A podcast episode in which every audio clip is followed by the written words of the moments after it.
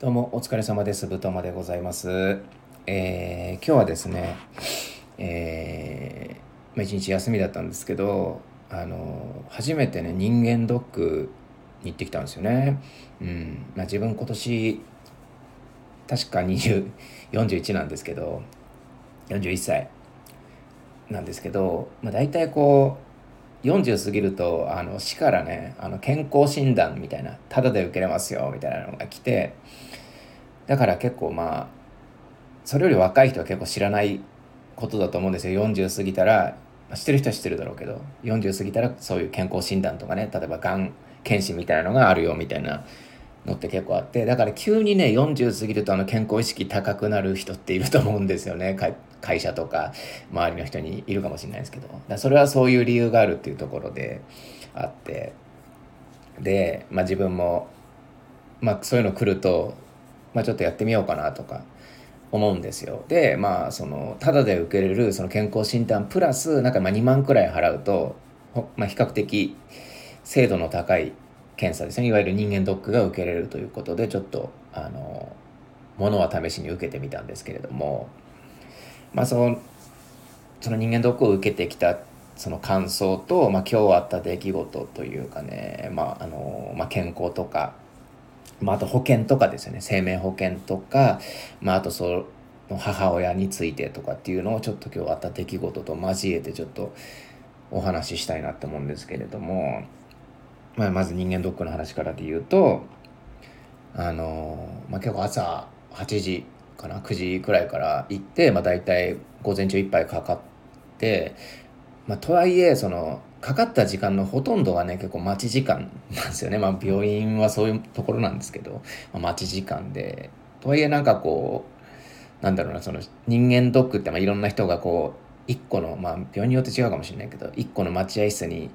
集まってなんかこうローテーションでこう回って順繰り回ってこういろんなあの腹部検査とかさエコー診断とかやったりとかあと眼圧測ったり目のね圧測ったりとかいろいろな検査あるんですけれども、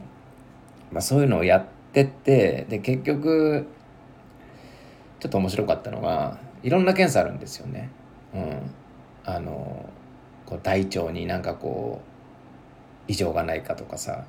肺は大丈夫かとかさあの視力とか聴力とかいろいろあるんですけど一番なんかこう検査を受けててドキドキしたのがあの身長を測る検査の時だったんですよね。うん、だそれだけでもなんか、まあ、そんなに危機感はないっていうのはお分かりいただけると思うんですけど自分がねその健康に対してまあ大丈夫だろうくらいに思っててっていうのが、まあ、ちょっと分かったっていうところもあるんですけどなんかこう身長が一番ドキドキしてこれなぜかというと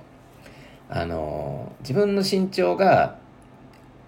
まあ、170まああるんですけど、まあ、大体170か171くらいなんですよ、まあ、コンディションによって違うんですけど。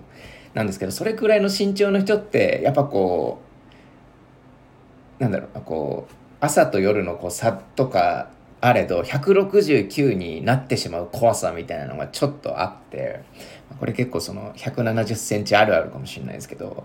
それはやっぱり170切りたくないぞっていう思いがずっとやっぱこうあるんですよ。その身長コンプレックスというかね、まあ、特に自分なんかはあの中あ高1か高1の本当初めくらいまで身長156しかなくってこのままいったらなんかあれだなみたいなちょっと嫌だなみたいな女の子にモテないなみたいなのでちょっと不安。まあ結果ね14センチ伸びたけどまあ結果は別に持っててはないんですけど、まあ、そういうなんかこう思春期にこう患ったなんか身長コンプレックスみたいなのがあって、まあ、170切りたくないみたいなのがあってそれでそのエコー検診とかね、まあ、そういったそのそのがんを発見するようなそのとか腫瘍を発見するような検査よりも身長の方がドキドキしたっていうちょっと話があるんですけれどもまあそうやってかいろいろ検査を受けてってまあ当日にある程度わかるんですよね。まあほぼほぼその結果覆らないっていうのはやっぱこうネネットの情報というかまああって常識であってまああの結果出たんですけれども、まあ、ほぼほぼオール A というか、まあ、異常ないですと、うん、異常なさすぎてなんかどうしても異常言うならこれとこれとこれととかですかねみたいなお医者さんが頑張って探すくらいのレベルのその なんかほじくり返してほじくり返してこの心臓の音のこうなんか感じがちょっとうんまあいいんですけど全然問題ないんですけどみたいな。無理やりこうなんかあ時間余っちゃいました健康すぎて時間余っちゃいましたみたいなのがあって無理やりこう話つなげてる感じとかがちょっと面白くてあそれくらいじゃ健康なんだなくらいの感じがあったんですよね。うん、でまあ健康ですというふうになってまああの人間ドック受けに行く前は想像つかなかったんですけどそれが思ったより嬉しくてというかちょっとなんか感慨深かったというかね41年生きてるわけじゃないですか。そんな中で、まあ、平安時代だったらもう寿命ですよ、うん、今ちょうど「源氏物語」読んでて自分あの平安時代にちょっと敏感なんですけど。ねあのー、41とか言ったらもう死にかけのもう今でいうね7080くらいの年代ですよ。それがさ1,000年経って40歳でね特に健康もそこまで気使うわけでもなくまあ太ってこそないですけれどもうんまあそこそこねあの若い若かりし時はタバコ吸ったりとかねまあ酒もそんな今でこそあんま飲まなくなりましたけど昔はもうバリバリ飲んでたしみたいな感じで、まあ、いわば普通に生活してきてさ異常ないんですよ。41年生きてきて。っていうのがすげえなって思ってマジで、うん、やっぱこうまあそれは当たり前にうんそう当たり前なんですけどあのそれ今までもそうだったんですけどこれをなんか調べてそのななんだろうなその現代の科学の推移じゃないですか医者って。そこで調べてもらってやっぱりエビデンスがつくと何て言うんですかねやっぱこう実感しますよね。その数値としてこう例えばその絵として見る。なんかこうオール A みたいな。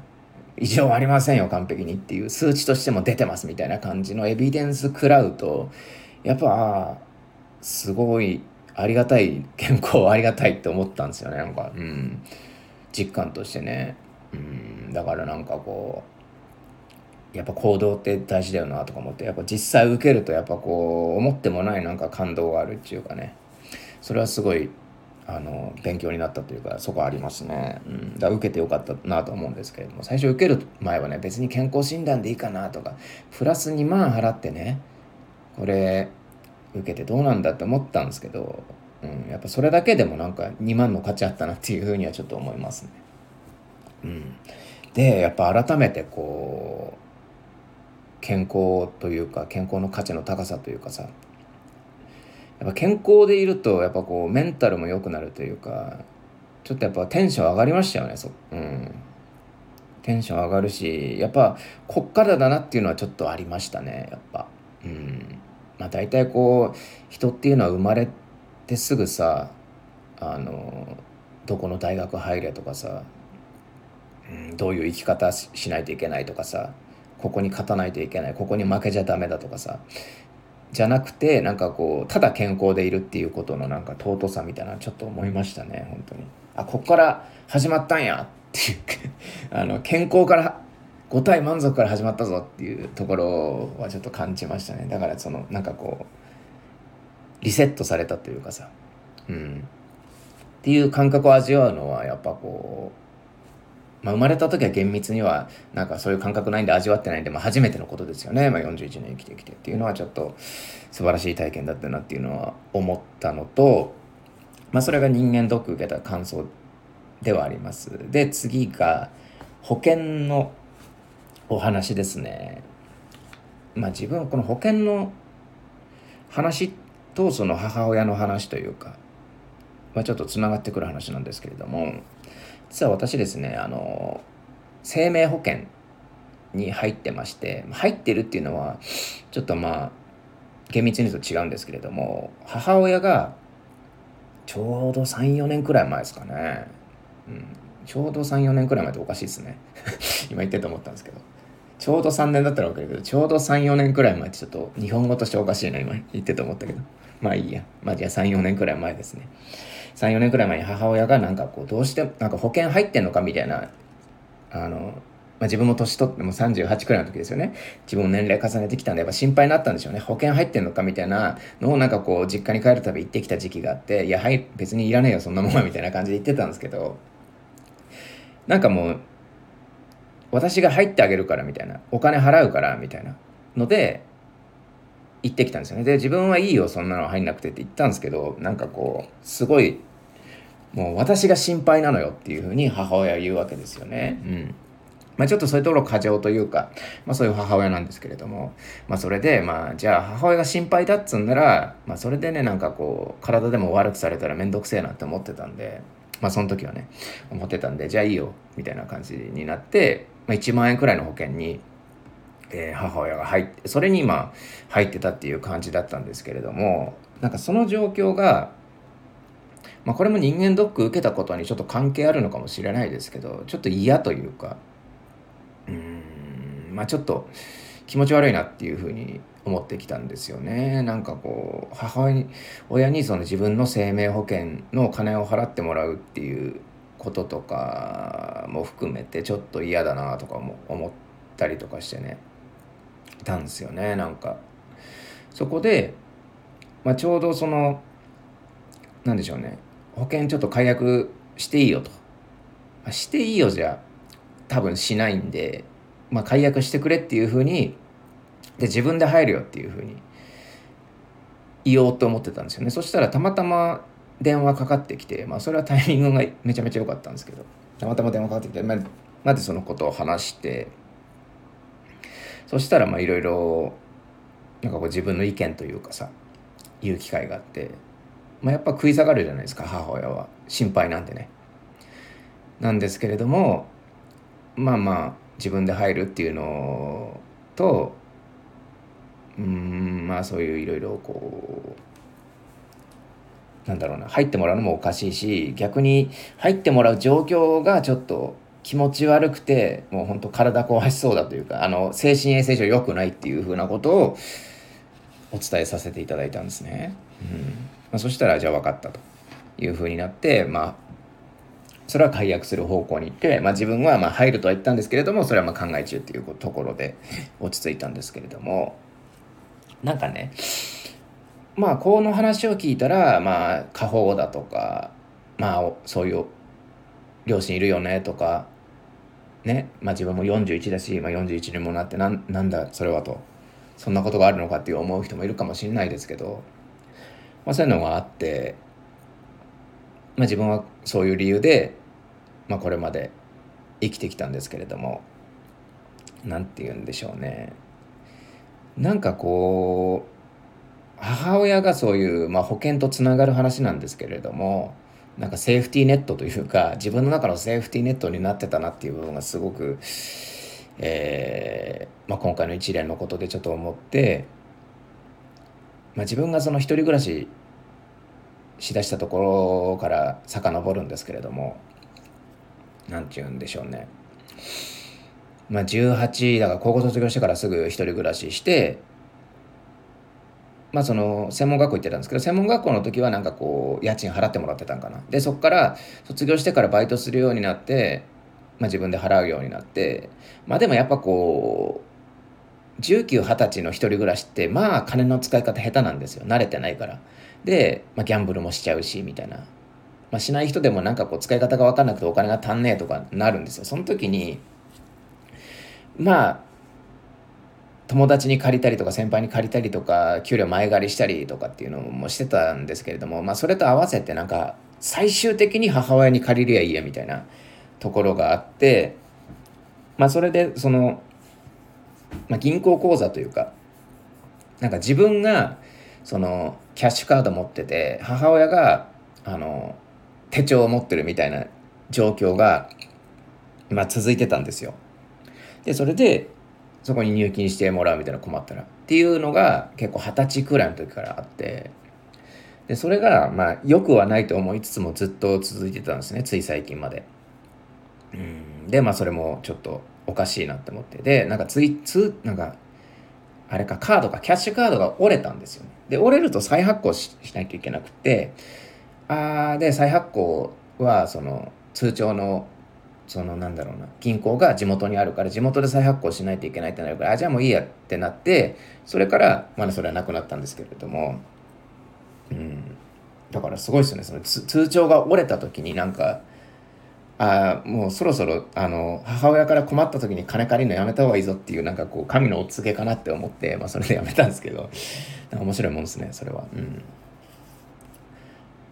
なんですけれどもなんかまあそういうのも含めてなんかこう母親というかまあ親ですよね。親っていうものがそのなんかこう自分の中のセーフティーネットになってたなっていうところがあってそれは別にうん悪いことではないような気もするんですよ人によっては。でも自分はちょっと考えてああちょっとよくねえなって思ったんですよね。うん。なのでまあそういう部分というか。でこれこの保険を入ってもらってたのをやめることによってなんかそのなんだろうな母親に依存する部分というか頼ってる部分みたいな、まあ、いわばそういうつながりというか、まあ、自分の中でこの負のつながりだなとは思ってたんですけどそういうものがちょっとえー、なくなったんですよね。のでちょっといろいろとこう考えることというか、うん、それをもずっと考えてて今日一日で、まあ、まあ母親とは言うんですけど、まあ、自分には父親もいるんですけれども父親は結構その家にあんまり帰ってこないというか、まあ、仕事の 別に悪い意味じゃなくて仕事がそういう仕事だからなんですけどなのでなんかこう結構母子家庭的な側面があってうちって、うん、なんで、まあ、結構母親の影響みたいなというかそれは良くも悪くもあって、まあ、基本的には母親の影響は強いんですけど自分は。まあそんな中その母親っていうのはですねまあなんなんていうんですかまあ先生というか、うん、教えてくれる。いろんなことを教えてくれる。生きる上で。人で。まあそれは18歳までね、うん。まあ、それはもう反面教師でもありまあいい部分もあり悪い部分もあるしそのありがたい存在でもあると。まあ、そんな中やっぱこう邪魔をしてくる存在でもあるんですよね。まあ、これはあの、まあ、毒親とかいう言葉ありますけれども、まあ、うちの親毒親っていうほどそこまであの毒親ガチ勢ではないですけど まあちょっとマイルド毒親みたいなところがあって、まあ、それは結構何回もこのスタンド FM で喋ってるところではあるんですけれどもマイルドなあの毒素を持ってるまあ、薬の部分も強いんですよ。まあ、本人は多分薬だと思ってやってるんですよ。うん。その保険に関してもね。でもそれが毒になるか薬になるかは自分の判断であってっていうところで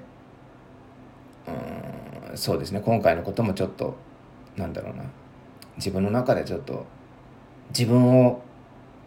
のメンタルを崩してる要因のその土台というか直接的な原因じゃなくてねそういう部分を改めていけば自分のこう生きたいような生き方ができるんじゃないかっていう生き方の邪魔になってるというか、うん。って思ったんですよね。うん、なんで、まあ結構、うん、まあ今年の瀬ではありますけれども、ちょっと来年からの未来は明るいなっていう部分はありますよね。そういう部分では。なんかこう、そういうことをちょっとコツコツとやっていくとなんかこう親との向き合い方というかも変わるしなんだろうなまあ時期的にはなんかその金に困った時だけその母親を頼る頼るみたいななんかそういう悪いサイクルの時もあって、まあ、それで親に怒られ怒られたというかちょっとふてくされられた時とかもあったんで、まあ、結局これも全部金でのつながりなわけじゃないですか保険に関してもそうだしそのたまにお金借りるっていう部分もそうだしまあ、基本的には返すんですけどねうんまあそれはちょっと良くないなっていうなんかそのお金じゃない部分でちょっとうん対話できたらなっていうところはちょっと今日喋ってて思いましたね。別にいいんですよ。お金借りる電話じゃなくてもなんか普通に電話かけて最近どうみたいな話をするのもまあ面白いかなって思ってきたっていうところでまあ41歳まあ来年42歳っていうところでねまあこれは別に年齢とかの遅い早いじゃなくて、まあ、これからそういう関わり方をしていこうかなっていうふうにはちょっと思ったんですよね。そしたらまたちょっと関係性が変わってくるし、まあ、そうっすね。まあ関係性というか親と子っていう関係性は変わんないんですけどうんなんかそうですねどういう楽しみ方をするかというか親と子供としてまあ、どう遊んでいくかみたいなところありますよねこれから。っていうことをちょっと思ったっていう話ですね。なので、えー、人間ドックに関しては意外とそのメンタルが安定するんでおすすめでございます。まあ、保険はね、うんまあ、実はあの親には入るって言ったんですけど入るつもりはなくって、まあ、自分の考えではあの日本の保険、まあ、あの国民健康保険とかねああいうマストなやつが結構分厚いから賞味入んなくていいかなっていう、うん、まあ本当に入るとしたらちゃんと勉強して、うん、まあ月4 5千円くらいのなんかこう国保ではカバーできない部分を入るっていうところだとちょっとまあ考えるかなっていう感じではありますね。っていうところで今回は、えー、ちょっと健康についてね珍しく